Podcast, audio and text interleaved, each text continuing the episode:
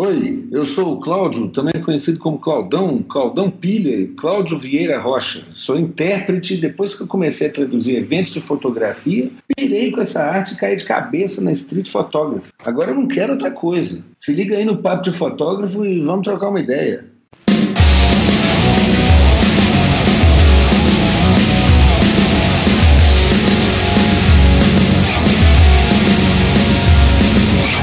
Quando eu não bebo, minha vida é ruim.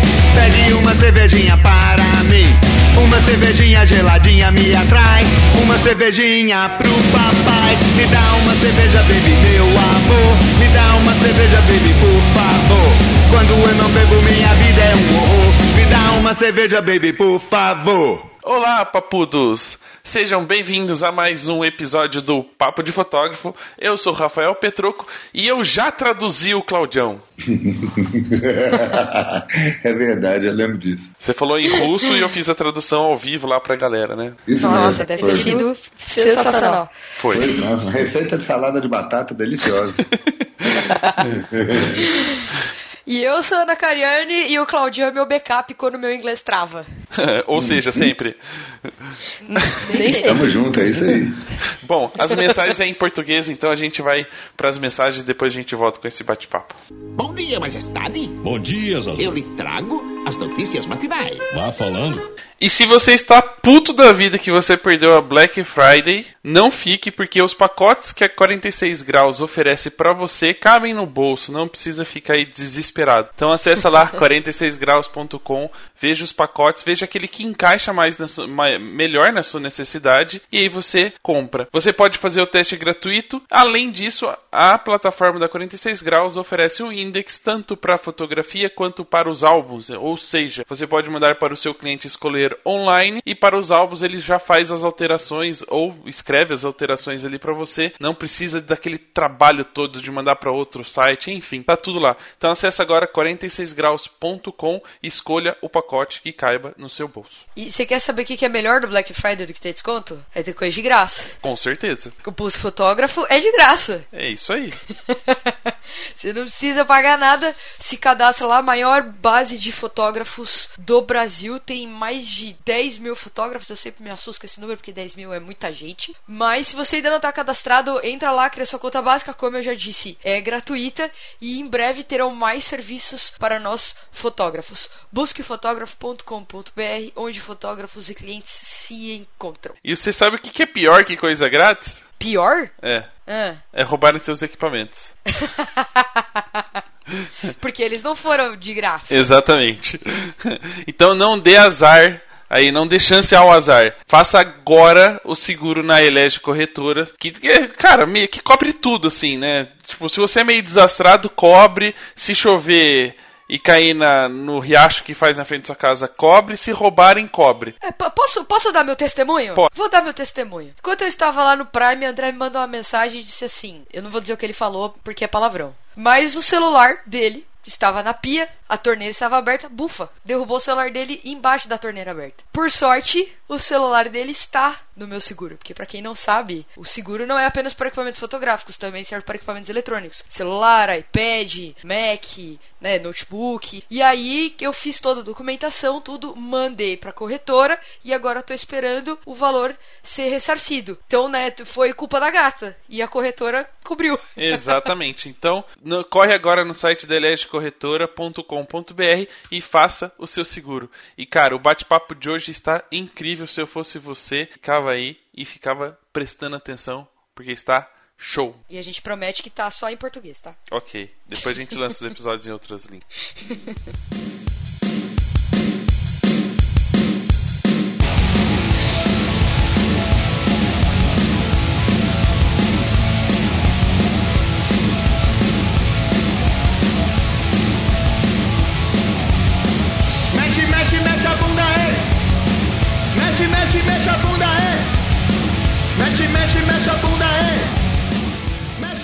galera, vocês já devem ter reconhecido essa voz, né? Quem participa do Ed em Brasil já deve ter ouvido várias vezes essa vozinha assim falando no- aqui no cantinho do cangote, no ouvidinho, traduzindo grandes fotógrafos do mundo inteiro. E hoje a gente vai conhecer essa pessoa por detrás da cabine. Certo, Claudão? Opa, estamos aí. Como é que é, moçada? Tudo bem? Beijo pra todo mundo.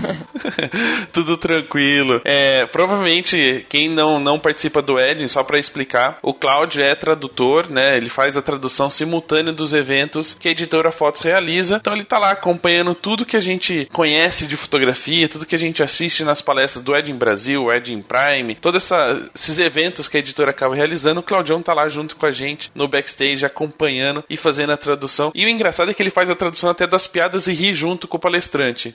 tipo, ele realmente entra. Né? Quando a gente fala da fotografia, esteja junto, esteja dentro, o Claudio tá na tradução. É ou não é, Claudio? É, é a mesma coisa, cara. Na verdade, você, fotógrafo, registra um momento e eu, intérprete, tradutor, tô, tô trans, transportando esse momento para outro idioma. É, transliterando o momento, digamos assim. Mas é, eu tenho que ter a mesma atenção em, em enxergar o momento e ver todos os detalhes dele que a pessoa que está fotografando. Então, acho que essa associação é interessante para entender assim, o nível de atenção que a gente tem que ter na hora que está trabalhando. É, a gente vai contar um pouquinho da sua história, principalmente nesse lado é, das línguas, da música, etc. Mas eu tenho uma curiosidade. É, normalmente, hum. quando a gente pergunta pro. A gente vê entrevistas de imitadores, né? Pessoas que imitam outras pessoas, eles falam que para uma boa imitação, nem sempre a voz é tão importante, muito mais os trejeitos e tal. Quando você está fazendo a tradução, você pega um pouquinho do trejeito do, do, do, palestrante ou a tradução é uma coisa totalmente diferente? Não, eu acho que eu, eu, eu sou meio camaleão mesmo, assim. Eu, o que eu tento fazer é, é não é exatamente traduzir, é, é traduzir e ao mesmo tempo transmitir a intenção é, de diálogo, a intenção de transmissão de de informação, de ideia do, do palestrante. Então, eu estou sempre ligado. Eu estudei isso muito, né, cara? Eu fiz letras, depois fiz mestrado em linguística e estudei muito esse negócio de tradução e de, de linguística, de, de como é que as pessoas é, fazem sentido das palavras e do que não é dito também por causa da linguagem corporal e, e da linguagem cultural que vem atrás do negócio. Então, isso tudo faz uma, uma diferença. A soma disso tudo te dá uma informação mais rica de de detalhes e tal. Eu acredito nisso, por isso que eu acho que é importante a gente seguir até o se o cara ri, você ri também, se o cara chora, você também chora, porque tem um componente emotivo, tem um componente cultural, tem um monte de outros componentes que não é só a linguagem envolvidos numa boa tradução, entende? É isso, de uma certa forma a gente vai falar mais para frente, mas acaba ajudando para você agora na sua fotografia. Sem dúvida, sem dúvida. É, entender como que não apenas a técnica, mas o estilo das pessoas que eu tenho traduzido, assim, provavelmente eu sou um cara muito afortunado, sabe? É, é um privilégio trabalhar para a editora Fotos, que são pessoas super legais, assim, excelentes profissionais, excelentes promotores de cultura, de transmissão de conhecimento. E, e assim, ao mesmo tempo que eu tenho o privilégio de trabalhar para eles, eu tenho o privilégio danado de ter tido a oportunidade de traduzir esse tanto de gente que eu traduzi. Provavelmente eu sou o cara no Brasil que fez mais workshop de fotografia. Entendeu? Ó, que eu e o Petroca a gente tem um currículo extenso em workshop Não, de fotografia. Nós estamos juntos lá, a gente fez assim, um tantão de gente. E isso é sensacional, porque é conhecimento para a vida inteira. É, além disso, eu fiz contato com vários desses caras, viraram meus amigos, e vocês viraram meus amigos, e a gente tem sabe, coisa para trocar, além de, de, de, de, conversar sobre coisas bacanas, a gente tem experiências para trocar, a gente tem é, coisa para fazer junto no futuro. Então, isso eu acho muito rico. É, eu acho que é, é, legal mesmo o fato de eu ter começado a tra traduzir eventos de fotografia e, e descobrir que eu de certa forma, fazia parte desse mundo também, eu não sabia ainda. É igual aquele negócio que a gente discute de vez em quando, que a gente tem amigo no mundo inteiro, só que a gente não conhece esses caras ainda. Um dia a gente encontra com eles e fala, pá, não, bicho, eu sou seu amigo desde que eu nasci, mas só que eu não sabia disso. Eu acho que isso, nesse caso, aconteceu comigo também com fotografia. Eu descobri que o negócio fazia parte da minha vida, sempre fez, na verdade, marginalmente, mas depois que eu descobri que o negócio é legal mesmo, pirei. legal. Então vamos conhecer um pouquinho dessa história do Cláudio tradutor. Como é que foi? Como é que você acabou entrando nesse mundo da tradução? Você sempre gostou de, de outras línguas e investiu ou foi acontecendo por acaso? Não, é, isso aí foi um, um, um, investimento de vida inteira. O que aconteceu foi quando eu tinha oito anos de idade, mais ou menos. Eu lembro que eu estava, eu lembro disso muito bem. Eu estava sentado no sofá com a minha mãe, vendo um filme na TV. Devia ser sábado à tarde, assim. E E eu me lembro que uma hora eu perguntei pra minha mãe. Era um filme dublado, né, na TV. Eu virei pra minha mãe e falei, mãe, por que, que a voz dos personagens, por que, que a voz do povo ali fica diferente quando eles cantam? Aí ela falou, ah, porque eles, o filme é em inglês e ele é dublado, e quando eles cantam, eles não. Aí eu falei, o que, que é isso? Ela, não, dublagem é o seguinte, você tá vendo que eles estão falando português? Tá, na hora do, do que eles estavam cantando, eles estavam cantando em inglês. Eu falei, o que, que é inglês? Ah, é outra língua que outras pessoas falam em outros lugares do, do mundo e tal. E eu falei, pô, tem, tem inglês e português, então, que as pessoas falam, ah, não, tem mais um monte de língua. Eu falei, nossa, que negócio legal. Eu quero fazer isso a vida inteira. Eu quero passar o resto da vida fazendo isso. Então eu comecei a estudar inglês com 10 anos, não, 9 anos. Daí com, com 10 eu fui para um cursinho, curso de línguas. Aí com 17 anos eu comecei a dar aula de inglês. Aí eu fiz vestibular para letras, passei no vestibular para letras. Quando eu entrei no curso de letras da UFMG, eu comecei a dar aula de inglês lá no centro de extensão, nos cursos especiais de línguas modernas, que era um curso de línguas ah, para a comunidade universitária. Então, para os professores, alunos, eh, funcionários da universidade e tal e coisa, e abria vaga para umas pessoas da comunidade também. Então, era um grande curso de, de idiomas dado, ministrado por alunos da Faculdade de Letras. Nesse, quando eu comecei a estudar inglês lá, eu entrei para o curso de alemão e de francês ao mesmo tempo. Depois que eu comecei a dominar alemão e francês, eu comecei a estudar espanhol. Depois que eu comecei a dominar espanhol, eu comecei a estudar italiano. No final da minha graduação, eu estava dando aula de inglês lá, já tinha quatro anos, aí comecei a dar aula de alemão e de italiano também. Dei um semestre de, de aula nesses dois idiomas. Daí eu me formei e virei guia de turismo. Passei dois anos levando gente para Ouro Preto, Mariana, Gruta de Maquiné, Gruta da Lapinha, Belo Horizonte, Pampulha, essas coisas. E com, sempre com contato com a língua estrangeira e tal. Logo depois disso eu entrei para o mestrado em Linguística na UFMG também. Ah, estudei dois anos e meio no mestrado, 90, no meio de 92 eu terminei, eu fiz uma dissertação sobre estruturas negativas na língua portuguesa chamada Polaridade Negativa em Português. Depois é, eu mudei para os Estados Unidos, fiquei morando dois anos lá, trabalhei como é, fazer, eu corrigia provas de redação do SAT, que é o Enem deles, que é a prova que os alunos vão fazendo ao longo de todos os anos da educação básica, média, fundamental e tal, para poder ter a nota para entrar na universidade. Pausa, pausa nesse garrafa. momento. Curiosidade. Saem pérolas também nessa prova, igual sai aqui no Brasil? Nossa! Receita de miojo? Interessantíssimo, cara. Receita de miojo não, mas assim, eu já tive aluno que, que escreveu letra de rap. Sacou? Nossa. De, de vez em quando a galera levantava, assim. As salas de correção de redação, a gente não corrigia, a gente lia e dava uma nota. Você não podia nem encostar na prova. Só ler e de acordo com os critérios que tinha uma calibração diária, o negócio é super sério. Assim. Todo dia você tinha que fazer uma prova com cinco questões, assim, se você tivesse dois pontos fora, os caras te chamavam num cantinho pra conversar e tal. Você tinha que receber retreinamento, aquelas coisas. O negócio era. Eu cheguei a ser líder de equipe nesse trem, assim. Eu ficava assim, responsável por 25 pessoas. Quando eles tinham dúvida, eles vinham perguntar pra mim. E tinha um monte de gente, assim, as salas tinham 200 pessoas, eram salas enormes, o negócio era um galpão, assim. Metade do galpão era sala de, de leitura de prova, outra metade era, era estoque de provas físicas, de papel, assim, né, de caderno de prova. Então tinha, a gente almoçava no meio das empilhadeiras e tal, era muito louco, né?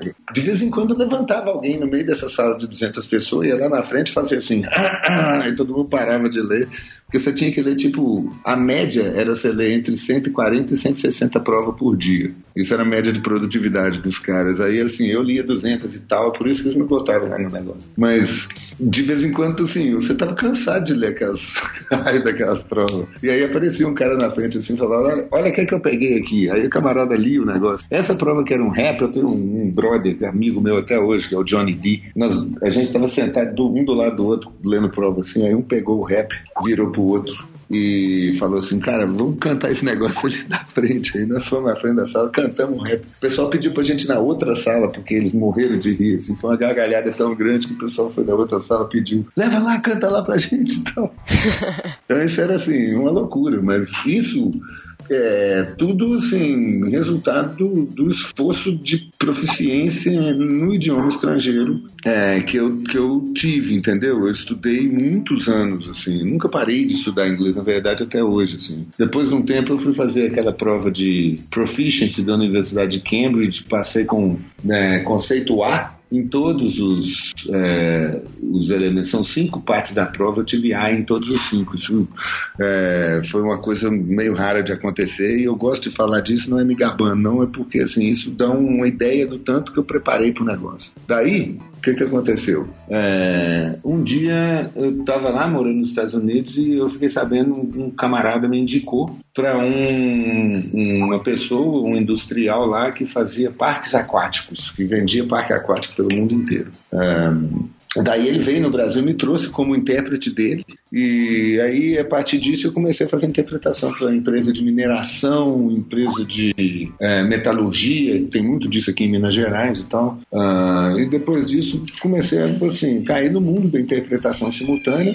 Não tem muita gente que faz isso no mundo inteiro. Aqui em Minas Gerais inteira deve ter no máximo umas 20, 25 pessoas que fazem isso. Eu conheço pessoalmente praticamente todos eles, porque é uma, uma mão de obra extremamente especializada, cara. É, se você pensar em, termos de comparação, uh, pensa numa mão de obra extremamente especializada. Vamos dizer duas aqui: piloto de avião e neurocirurgião, tá certo? Piloto de avião e neurocirurgião é, são pessoas que têm que ter um controle extremo do que, que eles estão fazendo, porque vidas dependem disso e tal.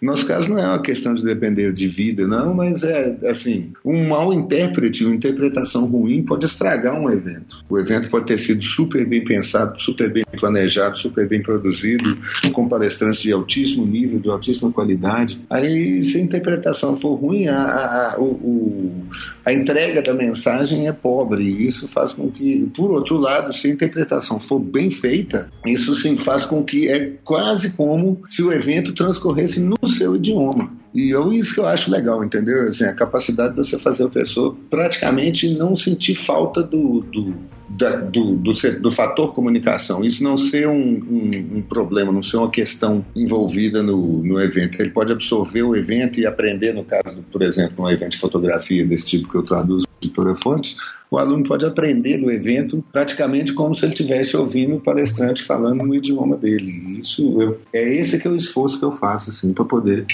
uh, dar essa experiência para o aluno. Eu comecei a traduzir com a editora Fotos no ano de 2011, no terceiro Wedding Brasil. Teve uns workshops lá no PURT HD, vocês lembram desse lugar? Era legal pra caramba. Sim. Lá perto do CEAGESP, lá, o grande uhum. dos paulistas. Foi muito legal, cara. E eu lembro muito bem de, no primeiro dia que eu estava traduzindo, eu tinha estudado, porque isso é uma coisa que a gente faz, assim, intérpretes simultâneos estudam. Ah, muito, porque cada dia você está traduzindo um evento diferente. Então, um dia pode ser cardiologia, no outro dia pode ser mineração, no terceiro dia pode ser governo, no quarto dia pode ser uma entrevista coletiva, no quinto dia você pode estar tá fazendo coisa jurídica. Então, cada vez onde você vai, você tem que descobrir qual é o evento, ver se você tem acesso anteriormente aos materiais do evento, assim, as palestras que os caras vão proferir e estudar o vocabulário do negócio. Então, eu estudei muito para fotografia, assim, o que eu pude descobrir e ler antes de traduzir o Ed em Brasil, eu estudei, mas assim, obviamente eu não consegui dominar tudo. Então eu lembro muito bem do primeiro dia que o cara falou assim. Aí eu pego a foto na hora de fazer a pós-produção, eu pego a foto e abro ela no Lightroom. Aí eu traduzi. Aí eu pego a foto na hora de fazer pós-produção, eu abro ela no quarto claro. Aí a galera, ah, morreu de rir. É um imbecil. Eu falei, ops, é um programa. Ah, então é um programa, chama Lightroom, etc. Aí que eu fui descobrir que existia uma entidade chamada Lightroom, entendeu? Entidade. pois é, mas assim, voltando àquela comparação do, do intérprete com, com é, neurocirurgião e, e piloto de avião, assim, se você for ver, no estado de Minas Gerais, por exemplo, deve ter uma quantidade considerável de neurocirurgiões, pelo menos uns 200, 300, talvez até mais. Piloto de avião também deve ter muito mais de 50 ou mais de 100 no estado com 22 milhões de pessoas. Mas no estado com 22 milhões de pessoas tem mais ou menos 20 intérpretes simultâneos entendeu? Então isso dá para dar uma ideia assim do tamanho da especialização da profissão da gente. Assim. E é interessante porque em vários eventos, assim, principalmente eventos técnicos ou eventos empresariais e tal coisa, onde a comunicação é um, é um, é um mosquito que o cara bate nele assim, tira da frente, assim, que isso é um problema, resolve isso aí. É muito comum, assim, a gente ouvir coisa do tipo, ah, se vocês, o palestrante vai falar em inglês, se vocês precisarem de tradução, pode ir lá fora e pega o tradutor com a menina ali, é só você deixar seu documento e você pega o tradutor lá com ela. Aí você olha pro outro que isso na cabine e fala assim, pô, podemos ir embora, né, velho? O aparelhinho vai fazer a tradução. Não é a gente, assim. A Ou gente senão você fala, faz uma fila só pras bonitas, né? Que as mulheres bonitas, ela pega o tradutor. É, mas assim, o, o legal é que em eventos, assim, a diferença disso é que em eventos como eventos de fotografia, desses da editora Fotos que eu tenho assim, um, um grande orgulho de participar junto, eu vejo que assim. São artistas, cara. Nós estamos lidando com artistas, com pessoas que trabalham com arte, que trabalham com emoção, expressam a emoção por meio de arte. Isso é uma coisa legal, porque na minha vida eu sempre tive essa preocupação também por meio de música, entendeu? Eu sempre trabalhei com música, eu sempre tive banda, eu sempre toquei, eu tenho uma casa de show, sou DJ, produzo festivais há mais de 15 anos, é, tenho disco gravado e, e lançado no mundo inteiro, tem é, um selo que também lançou disco, ou seja, essa questão da arte para mim sempre foi muito presente. Na hora que eu descobri uma galera que trabalha com arte, que respira isso, e eu comecei assim a absorver muito desse conhecimento. E isso foi super legal para mim, porque me deu uma outra possibilidade de, de linguagem artística, entendeu? Além da música, agora eu posso me expressar por meio da fotografia também. Eu acho que isso é um, um super presente que eu ganhei, sabe? De certa forma. E aí, pra conhecer um pouquinho o Cláudio Músico, né? Conta um pouquinho. E a, e a música, quando é que entrou nessa história toda aí? Você já fazia tudo isso coisa, corrigia 500 mil provas no dia. Que hora que dava tempo de você pegar e- e ou estudar, ou brincar com música, ou, sei lá, se desestressar com música? Como é que ela entrou na sua vida? Pode crer. Na verdade, eu nunca estudei música, não, cara. É, música faz parte do sangue da minha família. Assim. Meu avô era tocava na banda da polícia aqui. No final da vida dele, ele tocava tuba. Mas ele já tocou bombardino, já tocou trompete, já tocou trombone, vários instrumentos de sopro. Tocava violão sensacionalmente. Assim. Meu avô era de Diamantina e de vez em quando ele saía fazendo serenata junto com o Juscelino Kubitschek, assim, tocando violão e o Juscelino berrando. Meu avô saía assim de minha mãe. Minha mãe fala que de vez em quando meu avô chegava em casa. Ele era é, da roça, né? Trabalhava agricultor e tal. E era pedreiro também, e era mestre de obra. O cara é, era um cara assim que tinha muito, não, não tinha muita educação formal, mas era um cara muito inteligente e ele aprendia rápido as coisas e tal. E ele chegava em casa às vezes de noite, cansadão, mas virado pra família e falava assim: ó, veste uma roupa aí que nós vamos sair pra rua pra fazer serenata. E pegava o violão saía cantando, e aí as pessoas iam saindo de casa, iam se juntando e viravam um cortejo, assim, de vez em quando, no meio da quarta-feira, em Diamantina, lá pros anos 50, assim, mais ou menos. E aí, assim, tem muitos primos que tocam. Minha mãe é maestrina, ela canta em coral há mais de 20 anos, 30 anos. E tem disco gravado também. Tem, tem primo que canta blues, tem primo que canta MPB, tem sobrinho que tá fazendo violão clássico e toca chorinho absurdamente. Então, esse negócio, festa da minha família, é tipo quatro, cinco violões tocando ao mesmo tempo. Quando alguém cansa um violão, vem seis pessoas em cima e fala: me dá!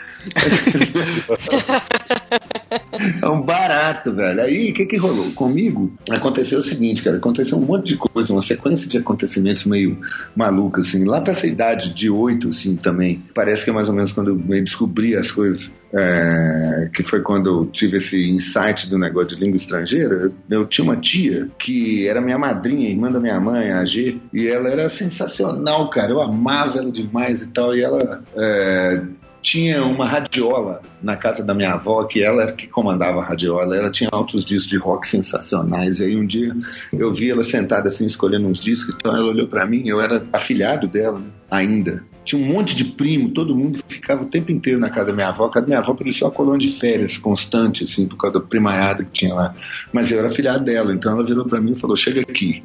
Aí ela escolheu um monte de vinil, assim, fez uma pilha e me deu, assim, falou: escuta esses. E aí, assim, o que que tinha nesses? O que que tinha nesses era Beatles, Stones, Black Sabbath, The Who, Só coisa ruim, né? Só coisa ruim, Pink Floyd, entendeu? É, Led Zeppelin, só coisa. E Rony Von, porque ela era amiga pessoal do Rony Von, assim, então, o Rony era, é piloto, então ele vinha pilotando para Pampulha, ele ia lá receber ele e tal, essas coisas. Daí é, eu comecei a ouvir rockabilly com as fitas que meu pai armava, é, muito Nat King Cole que meu pai ouvia, assim, eu não gostava muito na época, mas hoje eu vejo que assim, foi fundamental na construção melódica assim, das coisas que eu faço. É, aí quando eu tinha 14 anos, meu pai me deu um violão. Eu não dei nem tchum com esse violão até eu fazer 18 anos. Aí quando eu fiz 18 anos, eu achei uma, uma revista daquelas revistinhas de banca de revista que tinha que tinha exposições para você tocar, sabe o que, que eu tô falando? Revista de cifra. Sei, sei. Aquelas que eu nunca consegui porque eu não tenho noção do que é, nunca é, eu olhava e eu preferia se tivesse o desenho, mas não tinha desenho. Pra mim aquilo lá era tipo ligar os pontos, sabe? Eu pegava a caneta e ficava ligando uma bolinha na outra. Exatamente isso, não fazia nenhum sentido para mim também. Só que eu descobri uma que vinha com uma fita cassete, você botava para tocar e falava exercício 1, trem, trem. Aí eu botava os dedos lá e fazia o trem, trem igual, entendeu? Eu falei, ah, então quer dizer que é assim. Ainda que você conseguia ouvir o som diferente, né? Porque eu não consigo identificar. pois é, o negócio é muscularmente você aprender a tocar um instrumento de corda é um desafio, porque você vai demorar um tempão para os músculos, a coordenação motora fina da sua mão esquerda, principalmente, se você for destro, né, que é a mão que fica no, no braço do instrumento e que da onde você tira as notas e tal, coisa com combinações de arrumações físicas dos dedos, é uma loucura. Então, assim, até você conseguir fazer seus dedos responder o que, que o seu cérebro está mandando eles fazer, demora um tempão. Se você tiver a, a, a tenacidade de continuar fazendo exercício até você conseguir fazer um negócio, você pode, assim, deslanchar e virar um fodão ou não, assim, eu, por exemplo, tenho uma teoria que é de um amigo meu aqui, o Perna, daqui de Belo Horizonte, que é o Daniel Werneck, um cara super inteirado, assim, inteligentão, que fala uma coisa super bacana. Por que que eu tenho, por que que eu posso, por que que eu vou tocar um instrumento bem se eu posso tocar vários instrumentos mal? Está entendendo? Ou seja, Sim, dá para ser executado de uma certa forma que, por exemplo, tem muito artista super famoso no mundo inteiro que você vê que são pessoas que têm um, uma execução do instrumento que não é muito boa, mas as ideias que eles têm e que executam daquele jeito que faz parte do estilo deles, por exemplo, a maior parte do movimento punk rock foi assim. Sex Pistols não tocava porra nenhuma, é, é, é, virtuosamente falando, entendeu? Os caras tocavam três, quatro acordes lá, os Ramones tocavam três, quatro acordes lá, e eles revolucionaram o mundo, cara, com a música deles. É engraçado que de uma certa forma, até essa, fazendo uma comparação, hoje se fala muito da técnica fotográfica e do momento fotográfico, né? O momento do clique que importa mais do que a técnica, se for colocar numa balança. E de uma certa forma acaba encaixando, né? Você tá falando, caras que faziam boas músicas e aí mudaram um pouco o estilo né, do, das músicas, criaram novos estilos, de uma certa forma não estavam tanto tão preocupados com a técnica em saber tocar o instrumento. Eles queriam é, fazer aquilo que que realmente importasse e desse muito certo. Exato. É, cara, exatamente. Assim, uma coisa muito interessante, fazendo um paralelo com isso aí, justamente concordando com você, é o nascimento do punk rock no Brasil, cara. Nos anos 80, no final dos anos 70, no começo dos anos 80, o que acontecia é que a gente ainda estava numa ditadura que cerceava pra caramba os movimentos culturais alternativos e de minorias. E eu, eu lembro disso que eu passei por isso tudo, entendeu? Eu, eu, eu entrei na universidade em 83. Então, assim, eu tava lá, a abertura rolou em 84. Então, quando eu entrei na universidade, ainda rolou porrada. Eu corri da polícia num evento contra. Um... Sério, cara, teve um evento aqui que era é, para impedir a de destruição de um cine-teatro de cento e tantos anos para construir um Bradesco que o Tancredo Neves assinou um contrato com o Bradesco lá e tal. E aí a polícia correu atrás da gente. Se eu não tivesse perna comprida, eu ia apanhar, porque três correndo atrás de mim com um cacete elétrico, cara, não foi brincadeira, não. É aí é o momento que você agradece que você tem 1,96m, né? Exatamente, e saber correr, sacou? Pernas não me falhem agora. Mas o que, que aconteceu, cara? No começo do movimento punk rock do Brasil, além de ter assim, dificuldade para lugar de tocar, a gente tinha dificuldade absurda com o instrumento, cara. Os instrumentos eram terríveis, cara, porque não tinha importação de instrumentos. Quem tinha instrumento importado era alguém que tinha um canal muito forte ou então que tinha muita grana, porque assim, a maior parte das coisas era Giannini, era marcas brasileiras, assim, algumas razoáveis, a maioria muito tosca e tal coisa. Tinha uma, tem uma guitarra, cara, que é uma tonante ao rei dos violões, que é o violão que eu aprendi assim, a, a, a tirar as seis cordas, assim, as seis notas que era o violão dos meus tios lá, cara, que assim, o braço da guitarra simplesmente é uma perna de mesa cerrada no meio. Sacou?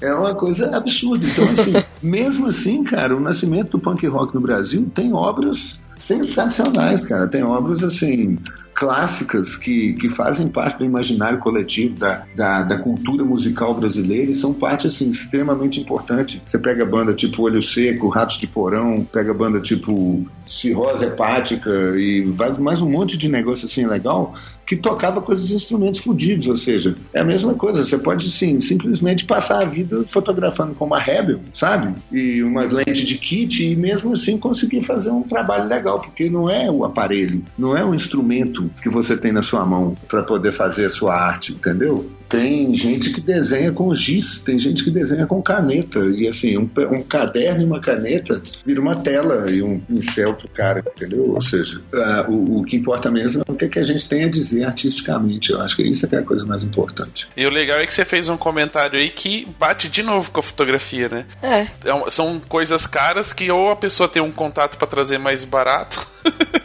é. coisa, é a mesma coisa. Hoje em dia tem assim, hoje em dia a gente tem a mesma coisa. No Brasil, você tem acesso a instrumentos de qualidade. Hoje a gente tem acesso a cervejas de qualidade, carros mirabolantes e material fotográfico, equipamento fotográfico de primeira linha. Mas assim, é tudo três vezes e meia mais caro se você comprar nos Estados Unidos, se você comprar num lugar onde não tem essa taxação absurda e tal, tal e tal. Mas assim, não é, é, definitivamente assim. Eu, quando eu comprei minha Canon Rebel, que foi minha primeira câmera que eu comprei, a T3i, eu comecei a comprar uma porrada de coisa no eBay, assim. Comprar lente, comprar lente manual, comprar é, gripe de não sei o que lá, e tarará, e eu descobri assim, que, pô, bicho, é, é, é, menos é melhor, sabe? É aquele negócio, tem uma banda de uns amigos meus do Chile, lá de Santiago, chama Guizo, essa banda é sensacional. Quem tiver afim, dá uma procurada aí no guizo.com.ch.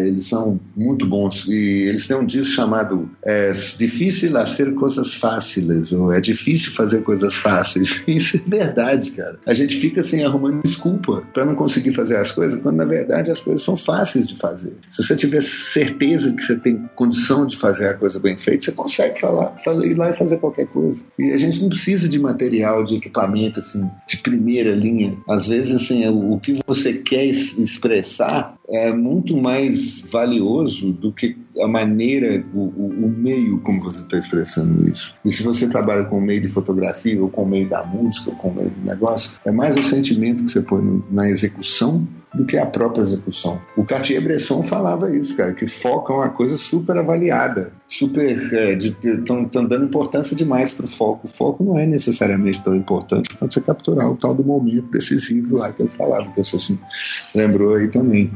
Então eu acho que assim depende do que, que você quer. E muita gente acha, fica assim meio perdido porque ainda não sabe o que, que quer, entendeu? Não pensou assim no, no, no que, que quer fazer, assim, qual é a sua linguagem artística especificamente.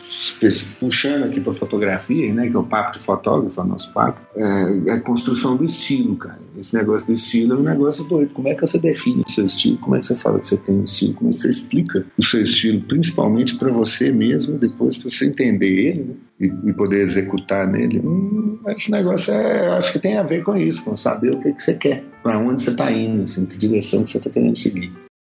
E agora misturando um pouquinho da música com a fotografia, e aí a gente já vai entrar no tema fotografia, que eu acredito hum. que muitas pessoas irão se surpreender. Só uma curiosidade, você falou que começou a fazer as coisas para editora em 2011, né? Que, que foi esse processo. A banda uhum. Dead Pixels tem a ver com essa, esse novo job ou não?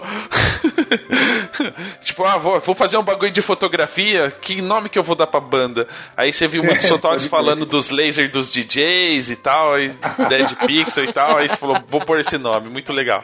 Nome legal, caramba. Não, na verdade não foi assim não, cara. Olha só, deixa eu contar minha história de banda pra vocês. Em 85, eu fiz uma banda na, em volta da mesa de sinuca do DA, da Faculdade de Letras do FMG, com o Fredão, o Marão, o Betinho, o Marcelinho e eu. Que, na verdade, na hora que a gente foi resolver o que tinha aula de manhã, a gente estava jogando sinuca, vamos fazer uma banda. Aí eu falei, o, o, o, Fredão falou, beleza, eu toco baixo. Aí o Marão falou, legal, eu toco guitarra. Aí o Betinho falou, eu também toco guitarra. Aí eu tocava violão, mas eu falei, eu também toco guitarra. Aí então vamos encontrar lá em casa de tarde, disse o Marão. Aí nós fomos na casa do Marão, chegamos lá de tarde, o Betinho não foi. O Fredão levou o baixo e a caixa de baixo dele. O Marão tinha a guitarra e a caixa de guitarra. Eu não tinha guitarra, então não levei nada. Aí cheguei lá, tinha uma bateria e ninguém para tocar bateria. Eu falei, ops, vou tocar esse negócio aqui. Nunca tinha visto uma bateria na minha vida. Tanto é que, assim, nós ficamos, assim, três meses tocando, fizemos um monte de música. Todas as músicas eram nossas, a gente não tocava música de ninguém. Já chegamos lá com essa ideia, vamos fazer umas músicas aqui maluco. O Fredão já tinha tocado numa outra banda, o Marão nunca, mas o Fredão já tinha essa noção de que, pô, a gente pode fazer nossas músicas também, por que não? Aí nós começamos a fazer um monte de música e tal coisa. E três meses depois que a gente tava ensaiando na casa do Marão, os vizinhos estavam querendo matar a gente, a gente foi ensaiar no estúdio. Quando nós chegamos no estúdio, eu montei a bateria do jeito que eu estava acostumado a montar, nos três meses que eu estava tocando. O cara do estúdio olhou e falou: Que diabo é isso que você está fazendo aí?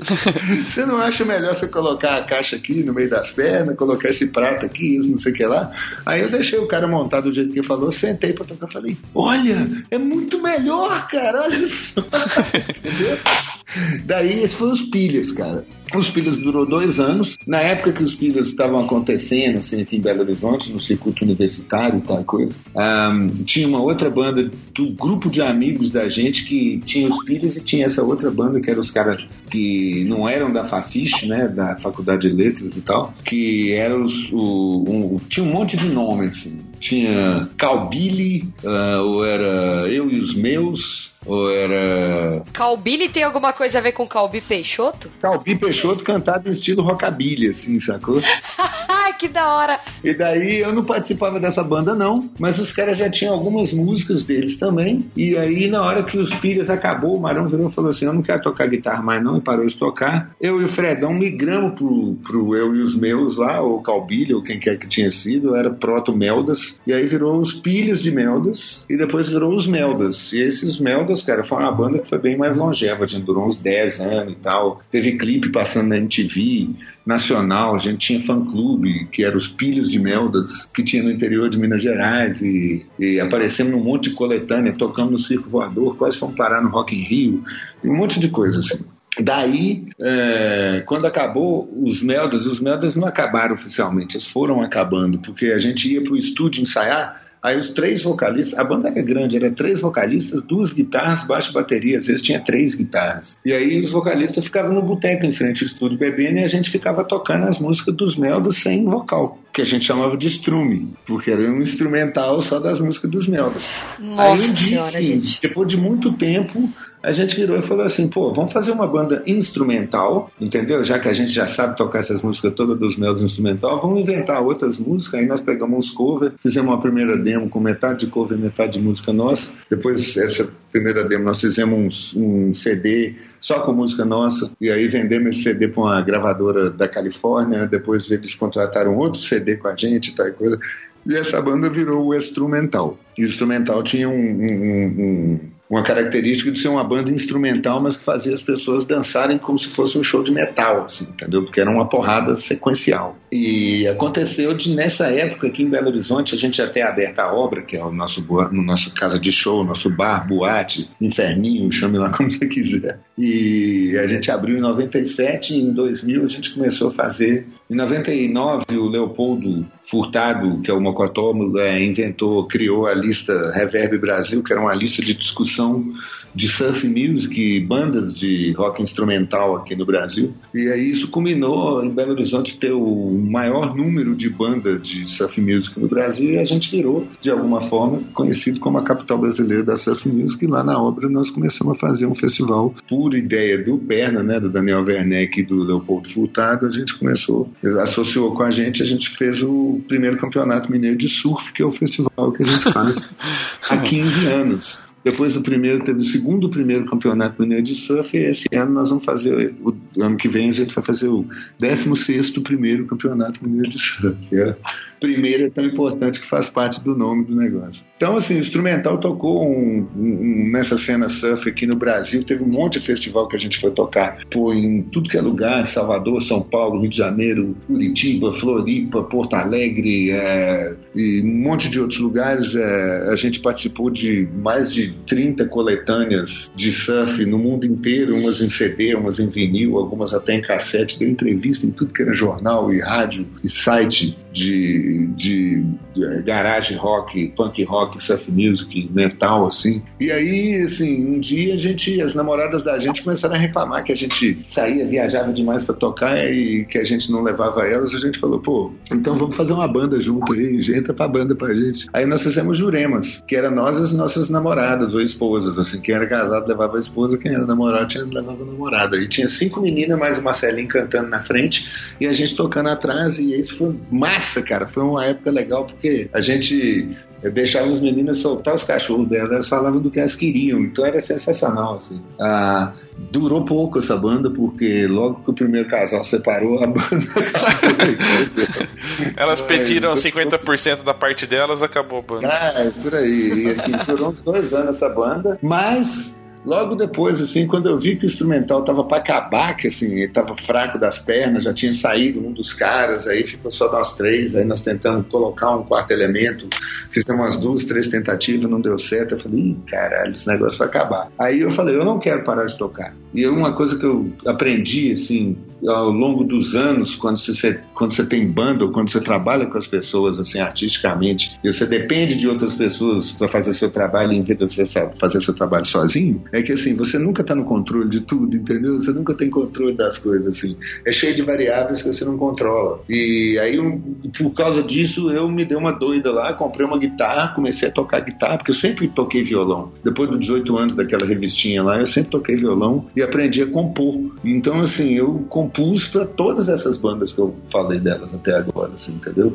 Lá nos Estados Unidos tinha o Burning Brights, as Noivas Flamejantes, que era a banda que eu tocava bateria e tal, que também compunha e aí, assim, eu sempre usei o violão para compor, mas nunca usei guitarra para tocar em público. Mas eu fiz isso, cara. Eu fiz um. Escolhi um programa de sequenciar a bateria, aí eu sequencio as baterias, transformo as em MP3, às vezes eu gravo um baixo junto e ponho para tocar na hora do show, canto, toco guitarra junto e uso meu capacete percussivo lá, que é o capacete que eu inventei que tem umas platinelas de pandeiro, assim, que na hora que eu sacudo a cabeça ele faz shlink, shlink, shlink. E esse projeto é o Melda, cara. É o meu projeto solo, é desde 2008, já tem um tempão também. Eu lancei um, um, uma demo em, em, em, CD e lancei um vinil 7 polegadas, um compacto, pela Monstro Discos, que é a maior é, gravadora de música independente do Brasil, são os amigos. E isso é muito legal. Mas aí, assim, todos esses projetos eu estava envolvido na criação deles, entendeu? Exceto o Dead Pixels, que foi o Facada, que é meu grande brother, Facada aqui de Belo Horizonte, que virou para mim e falou: Vamos fazer uma banda? Tem eu e o Maurete, e o Maurete já tá animadão e tal e coisa. Depois descobri que o Maurete é um dos melhores bateristas que eu já vi na minha vida, cara. E, e aí eu descobri, depois que eu descobri isso, eu descobri que eu era colega de sala da mãe dele no segundo grau, entendeu? Nossa Senhora!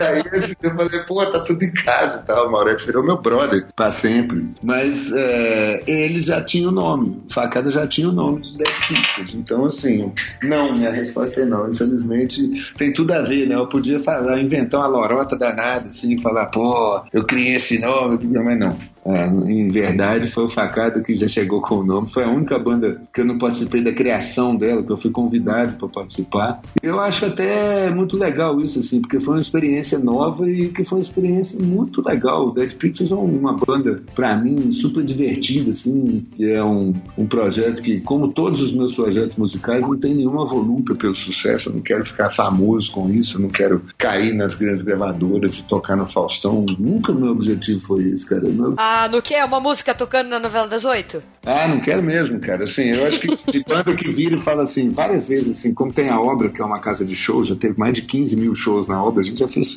todo tipo de banda que você imaginar lá, do Brasil e do mundo. E tem muita banda que manda release falando assim: nós tivemos a nossa música tal, tá na novela das oito da Globo aí, dá vontade de responder. Vocês não têm vergonha de falar isso, não?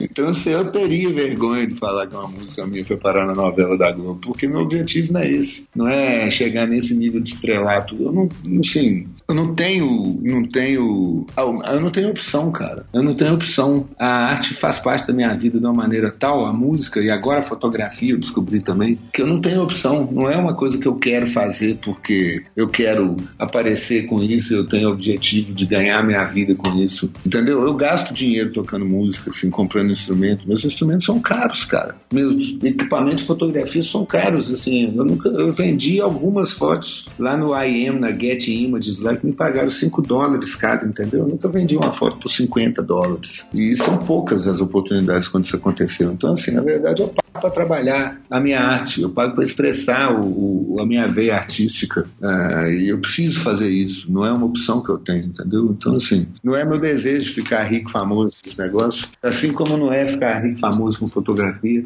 mas é uma coisa que é legal demais, cara. Que, assim, depois que você sabe como executar um negócio minimamente, isso para de, fazer, de, de, de ser uma preocupação, é, você pode simplesmente executar a sua visão artística, cara. Com música, por exemplo, é uma coisa muito doida. Eu sei que isso sempre aconteceu comigo. Desde que eu era pequeno, eu só não sabia o que estava rolando. No dia que eu descobri que eu, eu criei um sistema para gerenciar o negócio, eu, eu, a minha composição musical virou um, uma linha de produção absurda, cara. Eu tava gravando, teve uma época que eu tava gravando sete ou oito músicas minhas por semana, assim, quase uma por dia, entendeu? Às vezes mais de uma por dia. Porque o que que acontece? Às vezes eu, eu tô fazendo alguma coisa e a música aparece na minha cabeça. E assim, eu tenho que, imediatamente, eu tenho que parar o que eu tô fazendo e lá e gravar ela. No, no, o que eu uso hoje é meu celular, eu ligo o gravador do celular e canto assim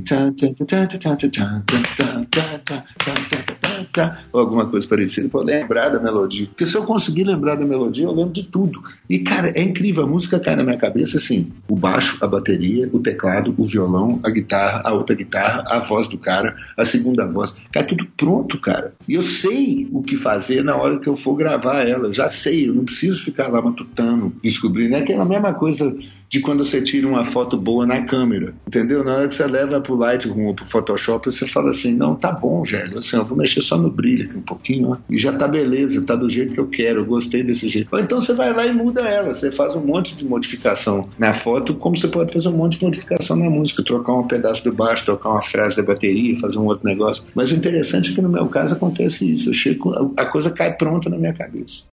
É engraçado a gente falar, a gente ouve você falando da música e, e, enquanto você vai falando eu fico tentando encaixar a fotografia na história, né? Do tipo, como é que eu vou me preparar para a próxima pergunta? Mas aí pensando em tudo que você tá falando, se eu trocar a palavra música por fotografia, é, é se encaixa coisa. muito a história. Tipo, é você só troca guitarra por câmera e, e, ah, e, dá, um, dá o mesmo contexto, tem o mesmo, mesmo desenvolvimento assim da, da história. Isso é muito legal. É, a cara, tem tudo a ver isso que você falou, porque, por exemplo, aquele negócio que eu estava falando de aprender o dedilhado e aprender a fazer as posições assim com a mão esquerda, quando você está aprendendo a tocar um instrumento de corda, tocar uma guitarra, por exemplo, um violão, é praticamente a mesma coisa de você aprender a dominar fotografia manual, ISO, abertura, velocidade. É, é, é um, é um, um quesito técnico que na hora que você dominar, você vai tirar ele do caminho, ele vai deixar de ser uma preocupação. Na hora que o camarada assim, descobre qual que é o estilo de fotografia dele, seja em prioridade de abertura, prioridade de velocidade, ou no manual mesmo, até no programa, que seja, o cara deixa, isso deixa de ser um, uma coisa que o cara tem que pensar nela, para ele poder operar sem ter que pensar. Pensa, cara, músico de jazz, esses caras que são sensacionais em arte de improviso. O cara, assim, se o cara ficasse pensando em qual escala que ele vai usar na hora que ele tá descendo o cabelo ali, ele ia errar. É quase a mesma coisa da gente. Se a gente começar a pensar em tudo que é músculo que a gente usa nas nossas pernas, nas nossas costas, no corpo inteiro para andar, a gente provavelmente vai tropeçar e vai cair de cara no chão, entendeu? E na fotografia é a mesma coisa. Se você sair para fotografar um casamento, vamos dizer, pensando, é, e aqui, ó, aqui eu tenho que mexer aqui. Os, os grandes caras que eu traduzi, sempre pensando em número. Eu viro, se eu boto minha rodinha aqui atrás da cama, falo, para cá é mais claro, para cá é mais escuro. Pronto.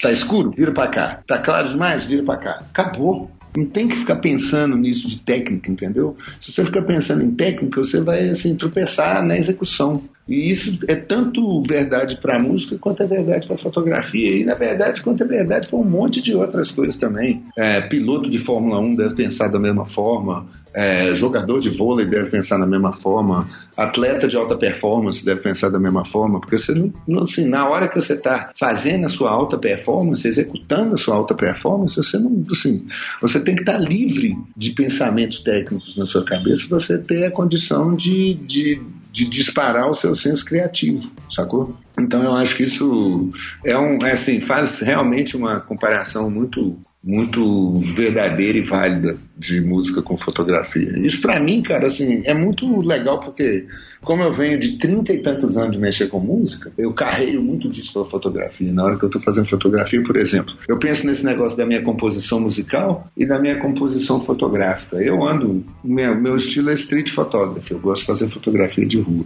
E eu não paro. É muito raro eu parar na frente de um lugar e falar ah, que achei um fundo legal, aquela coisa clássica da street photography, vou esperar uma cena acontecer aqui na frente. Eu faço isso muito raramente, porque o tempo todo eu estou andando, cara. Eu não paro de andar. E assim, a minha composição fotográfica é quase tão imediata quanto acontece a minha composição musical, que eu falei com você que o trem cai pronto na minha cabeça. Eu carrego a minha câmera pendurada no, minha, no meu pescoço e eu não levanto ela para o meu olho para fotografar, eu fotografo da minha barriga.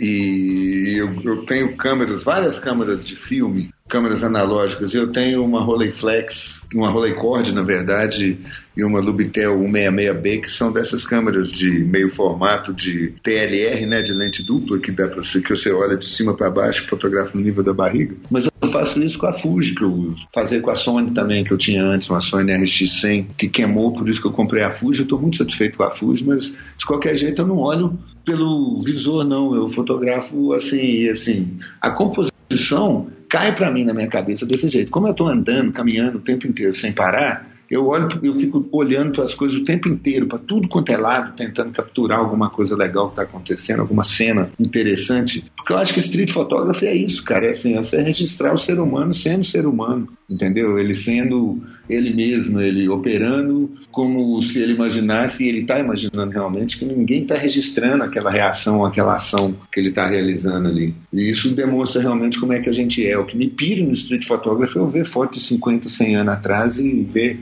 imaginar o que, que aquelas pessoas pensavam, o que, que elas comeram no café da manhã daquele dia, por que, que eles escolheram aquela roupa que estão na fotografia, por que, que não escolheram outra roupa, para onde que estavam indo, de onde que estavam vindo, tal coisa, e, e assim, que a maioria dessas pessoas que eu estou vendo já morreram, então assim, não existiria aquele, aquela lembrança dessas pessoas, não existiria gente como eu pensando o que, que elas tinham comido, o que, que elas estavam fazendo, se não fosse aquela foto ali. Então eu acho que por isso que eu faço street photography, que é registrar essas coisas do cotidiano, assim, que para nós parecem tão mundanas, que elas parecem superficiais, que elas não têm importância, mas que na verdade têm muita importância, porque é isso que, que, que explica como é que a gente é enquanto ser humano. É um negócio meio antropológico, assim, é uma ideia de ver como que o ser humano funciona, assim. É, mas é isso que eu faço, cara. Quando eu olho para um negócio e vejo uma coisa interessante acontecendo, eu já estou com a câmera preparada para fotografar aquilo ali. E eu uso uma 35mm equivalente, então, assim, ela me dá um espaço suficiente para eu cropar na hora que eu preciso. Eu cropo mesmo, cara, porque eu estou interessado na minha visão. Se a minha visão fizer parte de um quarto do quadro da foto, eu vou cortar aquele um quarto ali, porque o que eu vi na hora foi aquilo, entendeu? E eu registrei com a câmera. Se vai ficar uh, enquadramento perfeito ou não, isso eu resolvo depois. Mas o, o, o importante para mim é a cena que eu estou capturando ali. A mesma coisa da música. Na hora que a música cai na minha cabeça, ela pode muito bem ficar daquele jeito, como pode ser que eu mude ela, como eu falei. Mas assim, a, a, esse negócio de composição instantânea te livra de barreiras, cara. Sabe? Dessas barreiras você ficar pensando assim, como é que eu vou fazer isso? Como é que eu vou fazer esse pedaço? Como é que eu vou fazer essa parte?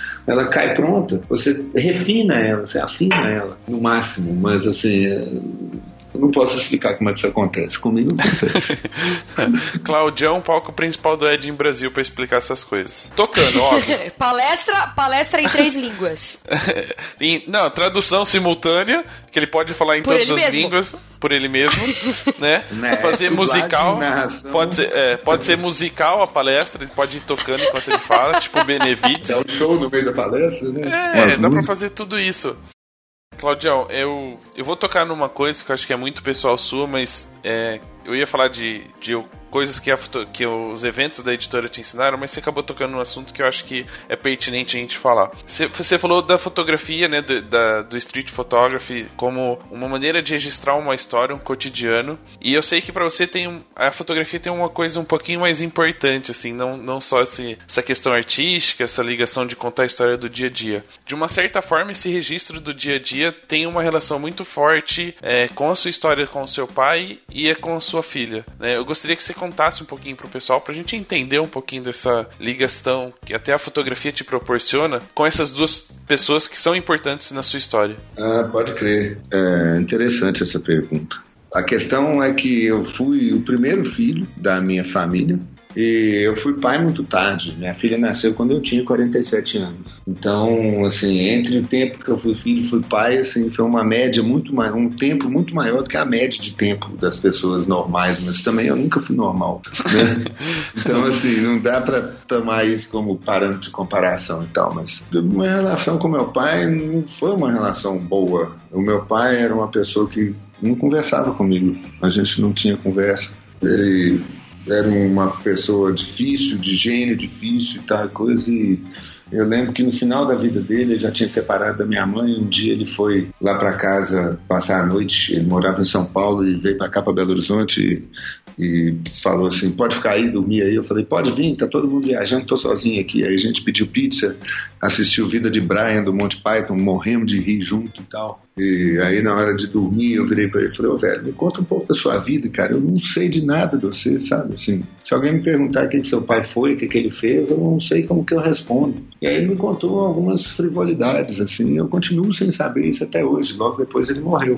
E, assim, eu não tenho muita informação sobre meu pai. Não tive muito diálogo com ele, tá? Coisa assim. Uma coisa que eu quero para minha filha que eu aprendi assim que a gente tem que ser bom, entendeu? A gente tem que compartilhar as coisas com os outros. É, mesmo que seja um compartilhamento anônimo, assim, as fotos que eu tiro não são tiradas para ninguém além da própria humanidade. É, eu estou registrando o que eu estou vendo porque eu sou um ser humano curioso. Eu acredito que tem mais outros seres humanos curiosos aí. Eu tenho certeza que tem, porque eu converso com vários deles, eu me relaciono com vários deles. Eles são curiosos num monte de áreas diferentes. São cientistas, são fotógrafos, são videomakers, são músicos, são compositores, são artistas plásticos, são é, pessoas que fazem uma porrada de coisa diferente, assim, que, que é isso, que é uma expressão e tal.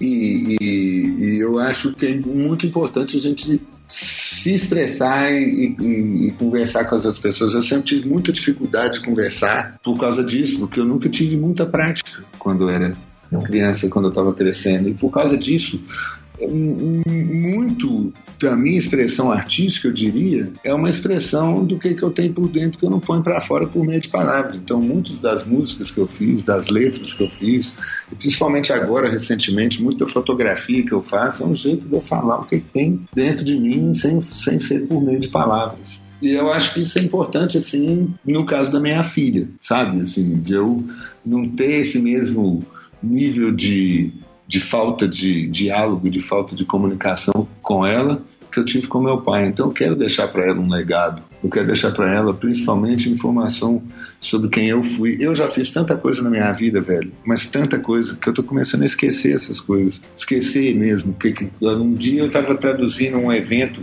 passou o dia inteiro traduzindo um evento, quando chegou no final do dia eu falei: "Espera aí, eu já fiz isso" quando, quando eu morava não sei aonde e tal, entendeu? Aí assim, pô, você começa a pensar, cara, eu quero que quando as pessoas perguntem para minha filha o que, que seu pai fez na vida, o que, que seu pai era, ela saiba responder, porque eu não sei responder isso do meu pai, isso me faz uma falta danada para mim. Eu não quero que ela sinta essa falta porque eu sinto mal com essa falta, entende o que eu tô falando? Uhum. E de uma certa forma, a fotografia, a maneira que você se expressa através dela, é uma maneira de você mostrar para ela quem é você. Exatamente, cara. Porque eu não tenho um cliente igual o fotógrafo de casamento. Eu já fiz uns casamentos que me chamaram para fotografar porque as pessoas que estavam indo casar viram as minhas fotos de street e falaram, cara, nós queremos esse seu estilo aí no nosso casamento. Eu nunca fiz um pitch de casamento, nunca saí para vender casamento, não tenho site de casamento, não tenho blog de casamento, nunca virei para as pessoas só me contrate para fazer seu casamento. As pessoas que eu, cujos casamentos eu fotografei, foram três, viraram para mim e falaram, nós queremos que você fotografe o nosso casamento. Inclusive o primeiro deles foi muito doido, foi da minha prima. Falei com ela, cara, eu não vou fotografar seu casamento porque eu não tenho o mínimo saco de, de fazer foto formal, de juntar grupo e fazer foto de grupo. Ela falou, então tá, eu, eu contrato uma pessoa para fazer os formais, você vai lá e faz o que você quiser. E isso, cara, eu, eu já vi muita gente no ramo aí, nas, nas turmas de alunos dos workshops que eu traduzi, reclamando disso, entendeu? Que assim, que acha difícil conquistar a liberdade do cliente para ter liberdade criativa.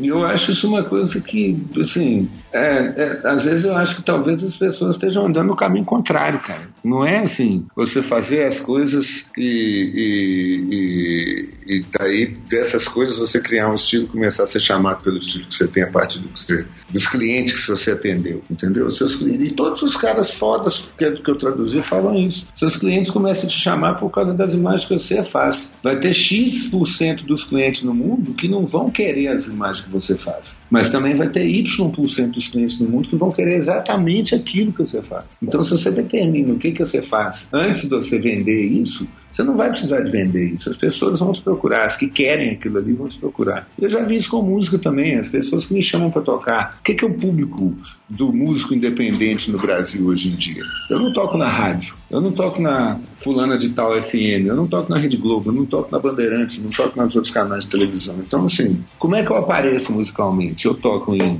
site, eu toco em sites de desenvolvimento de música, de divulgação de música, rádio virtual e tal, e toco em festival e toco em casa de show independente. Por que, que as pessoas me chamam? Porque eles falam, vou fazer um festival com essas características, com esse tipo de música, a música do Caldão vai encaixar perfeitamente porque o estilo dele é tal. Entendeu? Assim como eu faço os festivais aqui na obra, eu, eu, tenho uma programação toda semana, quarta e quinta, tem dois shows por dia, às vezes três, às vezes cinco, e eu tenho que encher essa programação de alguma forma. Então, assim, eu já comuniquei que a minha casa de show tem um público que tem esse perfil assim, assim, assado, então as bandas que vão lá são bandas que estão querendo que levar o público delas também, porque tem a ver com o perfil. É a mesma coisa do negócio das imagens que a gente faz. Né? O público te chama, o, o casal vai chamar o fotógrafo de casamento, vai convidar ele para ser o fotógrafo daquele evento deles lá, porque acredita que aquelas imagens que o cara faz, só ele vai conseguir fazer para ela, para ele. Então, assim, eu acho que é, esse que é o caminho, assim, você definir assim, um corpo de trabalho para poder virar e falar assim, ó, esse aqui sou eu.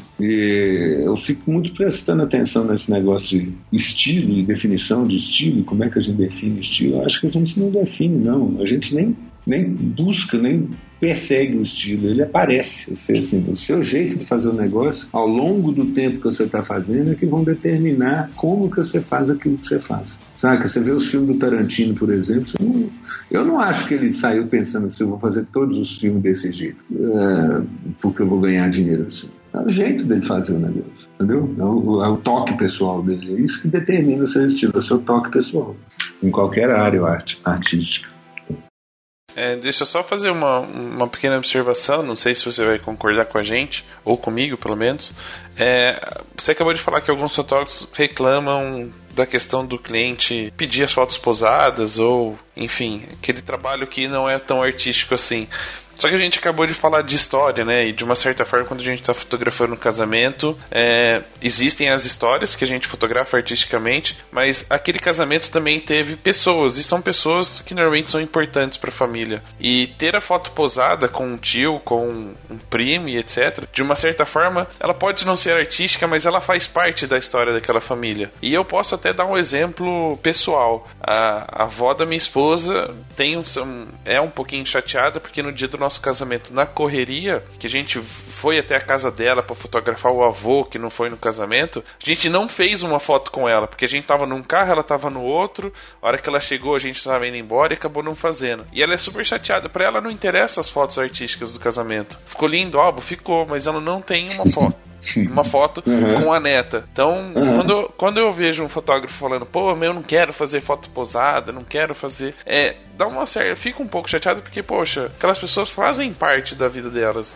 Não é Sim. só porque a foto não é artística que ela não conta uma história, né? Pô, concordo total com você. Não, e assim, a gente no dia do casamento, a gente tá muito pilhado, né? A gente não lembra de porcaria nenhuma.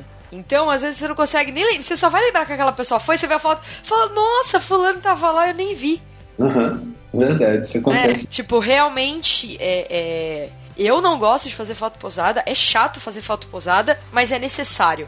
Né? Não, é nem, não é nem essa coisa de ser artístico, igual o Petroco falou, não é nem por isso. Eu me incomodo de chegar na mesa e pedir para as pessoas levantarem ou ficarem sentadas pra fazer uma foto, mas tipo, é uma coisa pessoal, mas é necessário. Então, tipo, faz é o que ele falou, faz parte da história, tá contando também a história, né? Sim, concordo total. Isso é uma parte fundamental da história. Eu não acho que ela não deva acontecer, não. Nem acho que pelo fato dela não ser artística, e aliás, quem diz que ela não pode ser artística? Entendeu? Ela pode ser artística de várias outras formas. Às vezes, assim, uma iluminação específica é muito mais artística do que um, um momento que você capturou, às vezes. Mas o que, eu, o que eu quero deixar claro é que assim, eu concordo plenamente que assim, se o camarada está disposto a ir lá sozinho com a equipe fazer uma cobertura de um evento importante na vida das pessoas, como um casamento, ele tem que estar muito ciente que isso faz parte total, que não deve reclamar disso não, deve levantar a mão para o céu e falar, pô, o meu casamento a mais aqui que vai me dar um cacau, onde eu vou poder ser artístico, mas eu também vou poder é, contar a história de uma maneira que as pessoas vão se lembrar depois. Porque tem esse lance, a avó da sua esposa um dia não vai estar mais aqui entre nós, infelizmente, isso é a realidade. Então, assim, ia ser muito mais importante se tivesse mesmo a, a foto dela lá. Mas é aquele negócio, cara. É, isso tem que acontecer no casamento e no caso dela, da, da minha prima lá, eu deixei extremamente claro que eu não estava disposto a fazer isso, porque eu não estava afim